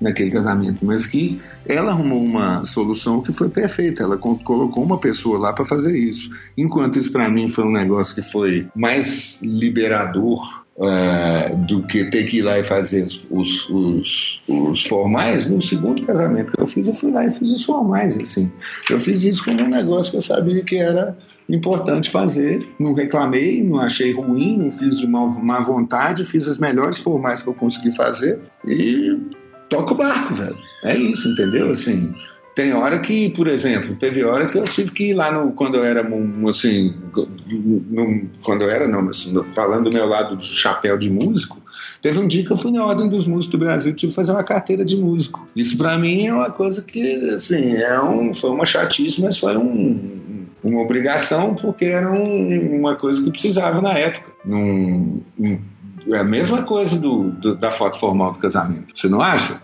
É, no, no caso é que você não é fotógrafo de casamento, né? Sim, É, essa é a exatamente. diferença. Aí é- você pode se dar ao direito de falar, olha, eu não vou fazer porque não é minha área, a pessoa tá me chamando É, justamente é. pra uma outra coisa. Mas agora É quando o cara é prestador de mesmo, serviço, é. É, exatamente. O cara tem que pensar nisso, assim. E ele vai, por exemplo, se ele começar a se destacar pela, pela arte que ele tá, e ele tá realmente mais afim de destacar pela veia artística dele, o que, que vai acontecer? Daqui a pouquinho ele vai, vai conseguir cobrar um pouco mais. Com essa grana que vai cobrar mais, ele vai poder contratar um assistente bala. E esse assistente bala vai poder fazer o que ele falar para ele fazer. Então, fala, ele faz os formais, que eu confio no você fazendo formal. E ele vai ficar só com o que ele gosta mais de fazer, com o que ele curte mais fazer.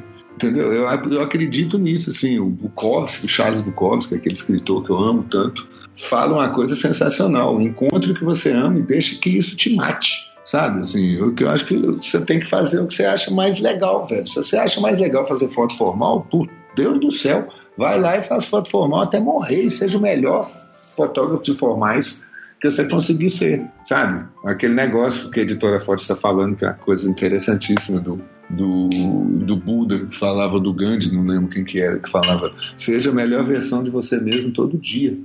Porque é isso, cara, assim, quanto mais você, você ainda mais enquanto artista, a gente, a gente tem uma, uma sede de mostrar o que, que a gente é. E a gente só vai conseguir fazer isso fazendo cada dia mais, todo dia, todo dia. E não é uma escolha que a gente tem. entendeu? A gente, você vê, assim, os grandes pintores, os grandes fotólogos e tal e coisa, certo? Quando o cara já é foda de nascença, que, assim, é meio raro de acontecer, você vê que o cara é igualzinho, o trabalho das pessoas, assim, dos, das pessoas artistas sempre é, assim, muitas vezes vai melhorando, assim, muitas vezes vai melhorando mesmo, assim, com a prática constante, com o cara fazendo cada vez mais, cada vez mais. Você vê que a obra mais tardia dos caras é, é tem diferenças de estilo, assim, e tem semelhanças muito grandes com o que, que ele fazia antes. Mas, assim, se você consegue se destacar, velho, eu acho que é por isso mesmo, é porque, pelo que você faz. Certo? Certo? Quem sou eu para discordar? Aí falando de todo, todo esse seu currículo, né, que a gente contou bastante a sua história e é uma é uma, uma visão, uma coisa que a gente dificilmente vê, né? Normalmente a gente pega pessoas de veia ou são extremamente lógicos, né, engenheiros ou meio que se acham criativos da área da publicidade, etc. de repente a gente pega um cara que era tradutor, músico e de repente também agora é fotógrafo. Eu queria é, saber de você de tudo isso que a gente contou, o quanto isso influencia na sua fotografia e se participar dos eventos, né, que você acompanha, traduz, te incentivam, te motivam e te ensinam cada vez mais sobre a fotografia. Nossa, duas coisas importantíssimas para falar. Ainda bem que você perguntou disso. É claro que me motiva muito, porque assim, as, é, como eu estava falando antes, a gente está lidando com artistas e artistas reconhecem o trabalho de outros artistas. E assim, eu tenho a grande felicidade de conseguir fazer bem o que eu faço. Por causa disso, é, eu tenho muito, muito reconhecimento nos eventos de fotografia, porque as pessoas veem que assim, eu estou fazendo um esforço para poder é, entregar um, um, bom trabalho. Assim como todo mundo que está lá está fazendo isso, tá? Inclusive fazendo um, é, um mega esforço que é ir para um congresso, ir para um workshop para aprender, para poder melhorar o seu trabalho. Então, realmente, assim, o, o, reconhecimento das pessoas é uma coisa que influencia qualquer um, né, velho? Assim, no seu trabalho, se as pessoas viram para você e e, e reconhecem que você está fazendo um bom trabalho, isso sim te dá um, uma certeza de que você está tá no caminho certo. É, cara, eu, eu só faço a fotografia que eu faço pelo que eu sou. Eu só sou o que eu sou pelas todas as músicas que eu compus e que eu executei, todos os festivais que eu fiz, todas as cervejas que eu pus para gelar para vender para as pessoas, todas as as, as viagens que eu fiz, é, todos os filmes que eu já vi, os livros que eu li, todas as línguas que eu estudei, isso tudo, cara, que me tornou quem eu sou hoje e, e, e como é que eu acredito, como é que eu vejo a vida, como é que eu vejo as pessoas, como é que eu, que eu vejo a relação que o ser humano tem um com o outro. Então, então assim, o jeito de eu fotografar tem é, uma, uma relação extremamente íntima assim, com as coisas que eu fiz na vida é, o jeito de, de retratar as pessoas, de, de, de mostrar as pessoas sendo elas mesmas, assim, eu acho que tem muito dessa coisa meio natural minha de, de não ser forçado, de não ser. É, de, de, de, fazer as coisas de uma maneira natural. Um, e é claro que participar dos eventos da editora me ensinam para burro, assim, essa questão de eu ter feito todos esses workshops com todas essas pessoas fantásticas que foram convidadas para vir aqui ensinar nós brasileiros. É, é, bicho, é, trabalhar com tradução é uma coisa que eu acho também que é um privilégio, porque principalmente com tradução simultânea, você tem acesso e tem contato com todo tipo de assunto. Então, assim, eu posso passar um dia inteiro traduzindo a planilha de custos é, de uma mineradora. Quando chegar no final do dia, cara, esse conhecimento vai ter passado por dentro da minha cabeça, sair pela minha boca e eu não vou lembrar dele nunca mais. Mas todas as vezes que eu fui traduzir eventos da editora Fotos, como eu me apaixonei pela fotografia imediatamente, assim, eu descobri que isso estava dentro de mim. Eu achei que a fotografia estava dentro de mim depois que eu fui ver os eventos da editora Fotos e fui traduzi-los. E para traduzir, você tem que prestar uma atenção danada, você não pode perder um segundo do que, que o cara está falando. Então, assim, eu não, eu, não, eu não durmo depois do almoço, eu não cochilo, eu não olho meu celular, eu estou prestando atenção o tempo inteiro no que, que o cara está falando. Ou seja, isso me faz com que assim, eu tenha uma absorção do que, que as pessoas estão dizendo muito grande. E aí é conhecimento que eu prefiro reter que eu gosto de ter, assim, entendeu? E assim, no dia que eu fiz o workshop do Landscape de fotografia noturna, a gente foi lá no Ibirapuera de noite fotografar, eu pirei com esse negócio. Eu achei que era a coisa mais fantástica do mundo, assim. Não se tratava de fotografia de casamento, eu achava que fotografia de casamento era uma coisa chata, estava completamente errado, porque fotografia de casamento é uma coisa sensacional, sabe? A arte de contar uma história de um casal num dia lá, num momento especial deles, é um negócio assim de louco, é fantástico, é fabuloso e, e hoje eu vejo o tamanho do valor que essa profissão tem e assim o tamanho do valor que o bom artista nessa profissão tem tem que ter mas eu descobri fotografia por meio disso, desse workshop de fotografia noturna, e depois eu descobri que, assim, eu tinha passado a vida inteira curioso em ver foto velha. Eu sempre fui curioso em ver foto velha, cara. Eu sempre pirei com esse negócio de ver imagens antigas. Eu sempre achei que eu, assim, eu, eu, eu acredito em karma. Então eu sempre achei que eu já tive vidas diferentes no passado e que assim várias dessas fotos que eu vejo podem ter sido vidas que eu tive entendeu? É, não sei explicar isso, mas é assim que eu penso. E, sim, a questão de participar dos eventos da editora é, faz com que não apenas eu aprenda, aprenda muito, mas também tenha muita curiosidade, sabe, de descobrir coisa. Porque pelo tanto que a gente aprende, quanto mais a gente aprende, mais portas vão se abrindo. E a gente vai tentando descobrir o que tem atrás daquela porta ali que até agora ninguém falou que foi lá e abriu. Então eu, eu acho isso uma coisa. Pô, cara, eu sou o Odair José fala que a felicidade não existe, né? O que existe na vida são momentos felizes, mas a minha vida é cheia de momentos felizes. E participar dos eventos de fotografia, agora que eu sei que eu amo esse negócio, e ter acesso a isso e ter condição de trabalhar pelo menos um pouquinho para poder fazer com que isso seja absorvível pelo maior número possível de pessoas, cara, isso para mim dá um orgulho danado, é uma grande oportunidade, um privilégio. Eu só tenho a agradecer a editora Fotos por tudo que eles me deram na vida, porque assim isso foi um presente muito grande na minha vida. Eu descobri que eu gosto de fotografia, que eu, que eu, que eu consigo me expressar por meio da fotografia. E aí eu comecei a treinar isso e fazer isso. E quanto mais você gosta de uma coisa, ela não é obrigação, né, velho? É assim, ela não é um negócio que você tem que fazer. Ela é um negócio que você tem que fazer no sentido que você não aguenta ficar sem fazer. Que isso é que demonstra assim, o tanto que você gosta de uma coisa.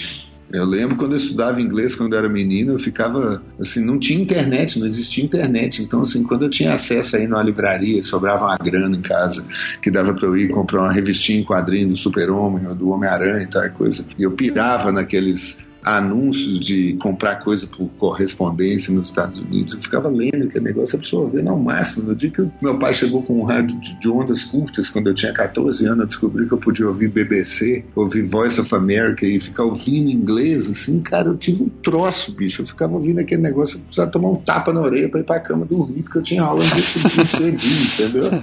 Essas coisas, assim, essa curiosidade eu sempre tive. Então, assim, ter, ter a condição de ter tido acesso a esses eventos, assim, eu gostar deles, eles gostarem de mim, a gente fazer um bom trabalho juntos, isso pra mim não tem preço. E a melhor parte, né? Você é pago pra ir.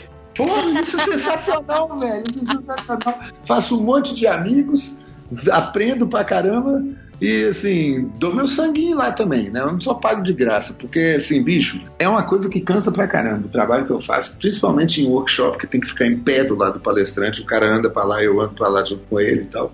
Isso cansa pra dedéu, velho. No final do, por exemplo, em três dias de, de, workshop, no final do terceiro dia eu já estou assim, derretendo, minhas pernas estão morrendo. No fim do dia parece que eu passei o dia inteiro carregando um saco de cimento, sabe? Do tanto que você fica cansado, porque o negócio suga a sua energia de uma maneira incrível. Porque você está assim, 24 horas das, das 8 horas que você está lá, né, pelo menos, você está o tempo inteiro concentrado no negócio. Então você não pode desconcentrar um segundo sequer. Isso cansa pra caramba, mas é legal ser reconhecido assim nesse negócio e principalmente de ganhar uns trocados por causa disso também. trabalho, como todo trabalho, a gente faz parte da roda da produção da coisa. Olha, olha, olha que sorte, cara, que eu tenho de ter um trabalho que me habilita a ter esse tipo de descoberta na minha vida, entendeu? Isso porque lá com oito anos eu perguntei pra minha mãe por que a voz dos caras era diferente no filme quando eles estavam cantando. Olha É só como é que a vida é, velho. A vida é muito doida, cara. As escolhas que a gente faz levam a gente onde a gente está. Então, assim, eu sempre pensei que colega de trabalho, família e vizinho é uma loteria. Você nunca sabe o que, é que vai vir. Pode vir coisa muito boa, mas pode vir umas desgraça pelada também. Agora, amigo escolhe a gente. E aí da gente se a gente escolher errado, entendeu? É a mesma coisa com as escolhas de vida que a gente faz, cara. Assim, você tem que pensar. Eu nunca fui um cara que você virava e falava, eu ria da, da pergunta, quais são seus planos pelos próximos 5 ou 10 anos? Eu nunca, nunca tive essa resposta. Nunca tive essa resposta. A minha resposta sempre foi, é, por que, que você está fazendo isso aí? Ah, eu estou fazendo porque eu acredito que é uma coisa boa para mim. Eu estou fazendo porque eu sei que isso vai me dar resultado um dia na vida. Quando? Não sei.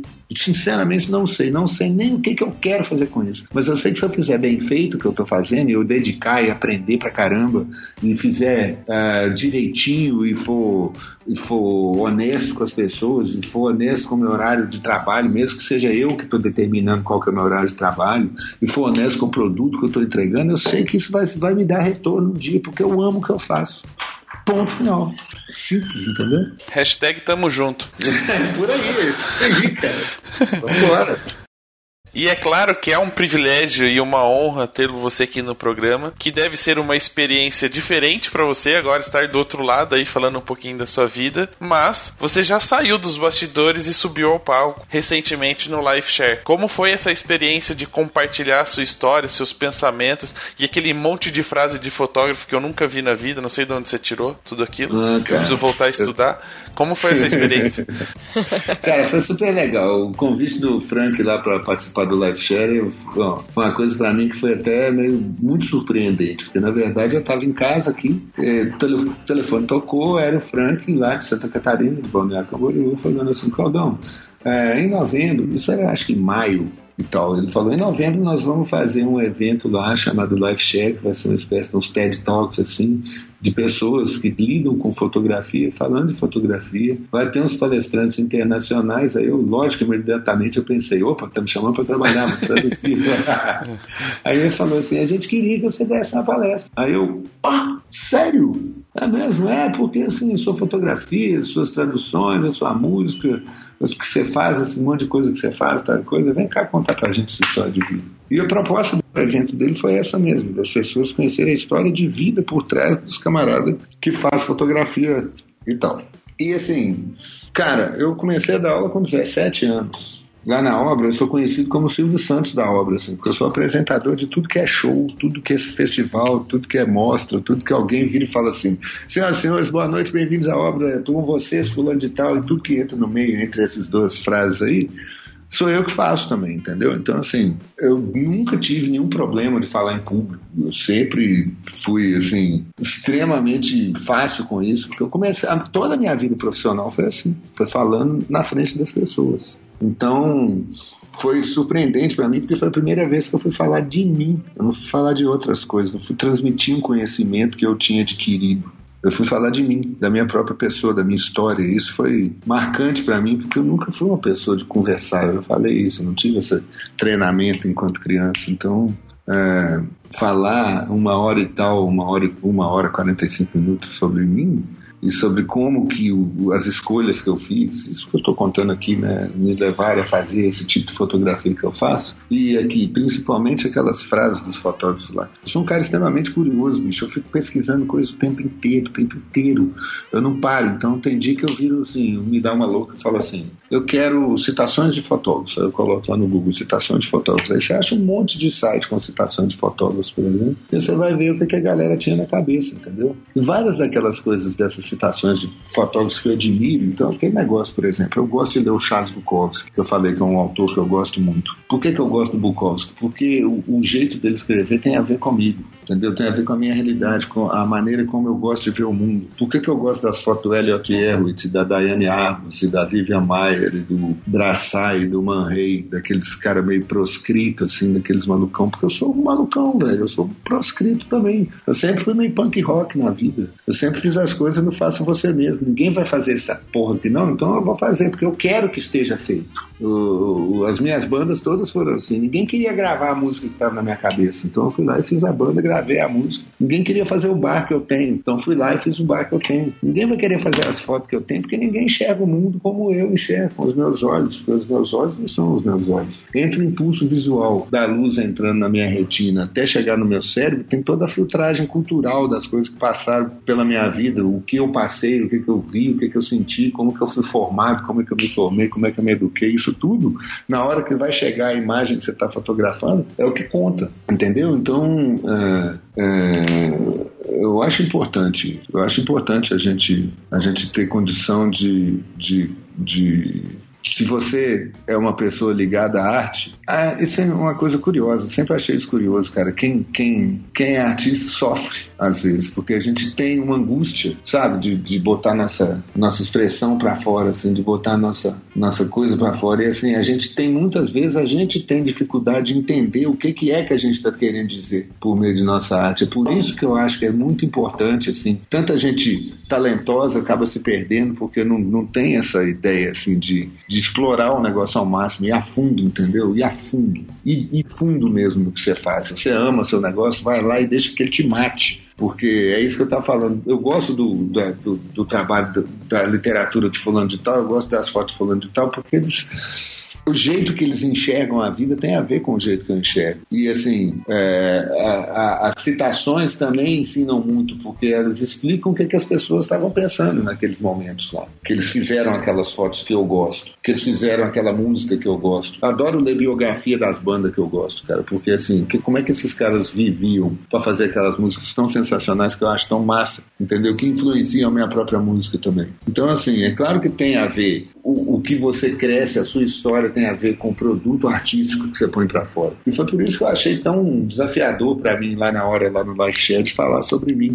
Eu tremi nas bases, cara. Eu não fiquei confortável lá, não. Eu subo em qualquer lugar e falo qualquer coisa assim, com três pés nas costas. Mas aquele dia lá, cara, eu tava nervoso, bicho, porque foi a primeira vez que eu falei em público sobre a minha história, entendeu? Isso para mim foi uma coisa muito importante, porque até então, cara, eu nunca tinha sentado para falar assim, deixa eu fazer um, um, um, apanhado da minha história aqui, entendeu? E assim, na verdade, como a palestra tinha 45 minutos de duração, eu me concentrei em algumas áreas da minha vida, mas tem tanto mais coisa que eu fiz, assim, que eu tô pensando nisso. Voltando naquela pergunta do meu pai e da minha filha, cara, eu tô pensando muito em escrever um, um, um relato da minha vida, pelo menos para deixar para minha filha, entendeu? Antes do, do Alzheimer me pegar eu não conseguir lembrar mais das coisas, e, e ou então antes de eu morrer, ou coisa assim, entendeu? Deixar um, um contar para ela quem eu fui, porque eu, eu tô começando a esquecer, cara. Sacou? Então acho que assim, essa questão de ter ido lá e falar de mim, assim, eu descobri que foi uma coisa muito legal. Mas também, é, também tem esse lance, assim, a gente, a gente aprende muito é com a obra do artista, não é com o artista. Assim. Por exemplo, tem muito guitarrista que eu conheço que a música dos caras é sensacional, mas o cara pessoalmente é tão escroto que eu fico até sem vontade de saber mais da vida do cara para poder não desgostar da música dele, que eu acho tão legal, entendeu? Então, assim, às vezes a obra do artista é muito mais importante para a sua arte para a sua arte enquanto você consumidor da arte dele do que o artista como ele próprio, sacou? Às vezes o trabalho dele é muito mais valioso para a sua expressão artística, para a construção da sua expressão artística, porque na verdade gente não é nada além de, de, de, de um, mais um elo na corrente, né, velho? Ninguém é maravilhoso sozinho. A gente, uma das citações que eu usei lá é do Sêneca, lá daquele filósofo romano, falando que se eu enxerguei mais longe é porque eu subi nos ombros de gigantes, ou seja, eu estou usando usando todo o conhecimento que veio antes de mim. Por isso que eu gosto muito de ver as fotos do Tchebresson, que eu gosto de ver as fotos da, do Man Ray e tal coisa, porque assim, é, é esse estilo que eles usam que eu mais ou menos é, é, eu vejo mais ou menos por essa ótica também. Teve uma vez que eu fui dar um show com uma banda daqui de Belo Horizonte, o cara da banda falou uma coisa sensacional na entrevista. Ele disse: Cara, a gente bebe de várias fontes, mas o xixi quem faz é a gente. Entendeu? Por quê? Porque você, você introjeta aquilo tudo que você tá vendo e depois você bota aquilo para fora filtrado por quem você é por dentro. Entendeu? Isso eu acho assim, acho que isso que é fundamental Eu vi uma entrevista do Keith Richards uma vez, do guitarrista do Rolling Stones. O cara perguntou para ele como é que é o seu processo de composição musical, porque você faz umas músicas muito foda. E o cara falou assim: que composição, velho? Eu não componho, não. Eu pego uma música que eu gosto e fico três semanas tocando ela, e no fim das três semanas já virou uma coisa completamente diferente. Sacou? Ou seja, você vê as coisas, você, você é, é, é, é, exposto à informação, você é exposto a imagens, você é exposto a estilos das outras pessoas, você paga para ser exposto a isso às vezes, você vai fazer workshop, você compra um livro, você paga para ir no cinema, você paga uma TV a cabo, às vezes você não paga por isso, as coisas vêm de graça para você, você está andando na rua, vê uma cena sensacional, você vê um outdoor, você vê um, uma apresentação grátis na rua, uma coisa assim, mas assim, a gente está exposto às coisas o tempo inteiro, e nós que somos fotógrafos, principalmente nós temos essa questão do visual, e a gente está exposto ao visual o tempo inteiro, e nosso olho está funcionando o tempo inteiro. E a gente pratica o tempo inteiro. Uma das outras citações que tinha lá era da Doroteia Lange, falando assim: não é um trem que você liga ou desliga. Tá funcionando o tempo todo. Você acorda, o negócio tá ligado. Você vai dormir, o negócio tá ligado, entendeu? Então, assim, é, é, isso é muito importante para a gente aprender. É, tudo isso que a gente passou pela vida toda é muito importante para a gente aprender. Por isso que eu achei bacana ter tido a oportunidade de falar lá no live share sobre, sobre essa experiência de vida. Ah, espero ter mais oportunidades de compartilhar isso com as pessoas, porque assim, a, os outros fotógrafos que eu vi falando lá foi assim surpreendente para mim assim, descobrir quem eram aqueles caras que eu já tinha encontrado algumas vezes, alguns outros não e tal, mas saber como que a vida deles influenciou nas escolhas deles e essas escolhas chegaram a influenciar o estilo de fotografia deles. Eu acho bacana pra caramba. Quanto mais conhecimento, melhor, né? Conhecimento não ocupa lugar. Se a gente fala que tem que contar histórias das pessoas, a gente tem que conhecer as pessoas, né? Exatamente. Porque essas pessoas contam histórias e a gente também conta história, entendeu? É, é, apenas natural a gente ter curiosidade de, tipo, cara, eu vejo um filme sensacional, eu quero saber como é que o filme foi feito, entendeu? Eu leio um livro de um cara sensacional assim, eu acho o livro bacana, eu quero. Quem que é esse cara? De onde que ele veio? Onde é que ele estudou? O que, que ele comeu? Como é que, como é que esse cara funciona para poder realizar esse trabalho artístico que eu acho tão bacana? Nossa, ele é um escroto. Ah, então esquece, vou concentrar só no, no na arte dele. Nossa, ele é um cara legal pra caramba. Nossa, ele é um maluco. Por quem não é maluco, né? Quer dizer, nossa, ele é um frágil. Por quem não fica frágil às vezes? Sabe? Todos somos humanos, cara. Eu acho que isso, assim, ensina a gente muito também. Muito bem. E aí, falando já, quase terminando o programa, né, conhecendo um pouquinho mais sobre você, quais são as expectativas para o Edin Brasil 2017? Nossa, tô cheio de expectativas. Primeiro que eu tenho que fazer uma palestra diferente do que eu fiz lá no Live Share. Vai falar, vou falar sobre carreiras, é, porque no núcleo do empreendedor eu acredito muito no, no, na noção de objetivo. A gente tem que ser objetivo ali para poder ajudar as pessoas que estão indo lá no núcleo do empreendedor a serem melhores empreendedores. Eu sou empreendedor tem um tempão, né? Então eu consigo, assim, compartilhar as experiências de vida eu não vou dar fórmula para ninguém, não. Eu vou contar como é que aconteceu certo e errado comigo. Eu acho que isso é válido também, porque assim, às vezes é aquela questão do caminho das pedras. Ó, pisa aqui, pisa aqui. Não pisa ali não, que eu já pisei, aquela pedra ali vai soltar. Entendeu? Eu acho que isso é, é, é, é, importante a gente compartilhar isso. Então vai ser isso. Eu tô, eu tô, claro que eu vou misturar isso com minha fotografia, porque é um evento de fotografia. Então assim, eu acho que vai ser interessante compartilhar esse negócio das carreiras e do empreendedorismo com a fotografia que eu faço. Tudo, como eu falei, tudo, tudo é amarrado, né? Tudo misturado, tudo junto. A gente não é assim, não tira um chapéu e põe outro. Assim. E a expectativa, cara, é que, assim, eu acho que vai ser. Primeiro, eu vou, eu vou estar em companhia de colegas notáveis, né? Vocês, por exemplo, vão estar lá falando sobre o Papo Fotógrafo, imagino, né? E sobre toda essa experiência que vocês têm também. Vai ter um monte de gente boa lá, conversando sobre assuntos mais variados possíveis, mas todos com esse foco no empreendedorismo. Eu acho que Cara, assim, todo mundo que está lá provavelmente vai falar alguma versão de faça o que você gosta mais, que você acaba conseguindo fazer bem feito e acaba tendo reconhecimento porque você faz bem. Tô errado? Não, tá certo. Hashtag time empreendedor. É, por aí mesmo. Time azul, time azul, time Capitão América, a gente põe qualquer coisa. Alele Bleu. Também. Ou Azzurra, né? Falando em italiano. Azzurra, sim. Antes, antes da gente terminar, é, é óbvio que com essa história, né, sobre música, fotografia, tradução, a gente não pode deixar de pedir pro Cláudio deixar os contatos dele pra galera aí começar a acompanhar, conversar com ele se quiser conversar depois. E é óbvio, encontrá-lo no Ed em Brasil, dar um abraço e falar que ouviu o programa hoje. Então, Cláudio, onde as pessoas podem ver suas fotos ou falar com você? Ah, cara, é fácil. Ó, eu, tô, eu tenho um site que é www.claudiovieirarocha.com. É, é, o meu nome, Cláudio Vieira Rocha, tudo junto. Você pode me achar no Facebook como Claudão Pilha. Você pode me achar no Instagram como Claudão Pilha. Você pode me achar no Twitter como Claudão Pilha, mas provavelmente não vou responder, que eu nem abro Twitter, eu uso Instagram e Facebook muito mais. Pode conversar comigo no Facebook, você pode conversar comigo por e-mail no claudãopilha.gmail.com. É, eu respondo, sabe?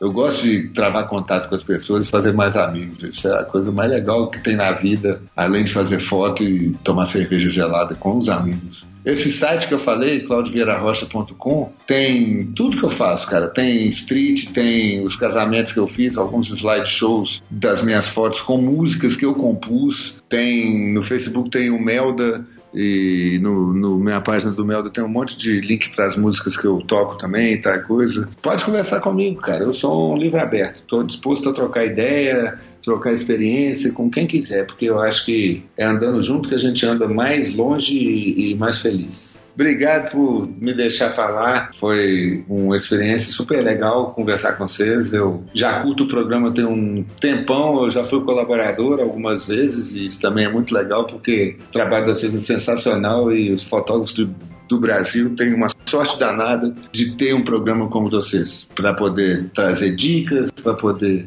trazer informações, entrevistas, é, oportunidades. Então, parabéns para vocês continue esse trabalho bacana pra caramba aí e podem contar comigo pra tudo que vocês precisarem e quiserem. Muito bem. Então, galera, o episódio de hoje fica por aqui, porque agora a gente tem que gravar a versão em inglês, em espanhol e italiano. E ainda hoje é em russo também, né? É, em é, russo. então um abraço e até a próxima. Abraço a todo é. mundo. Tchau.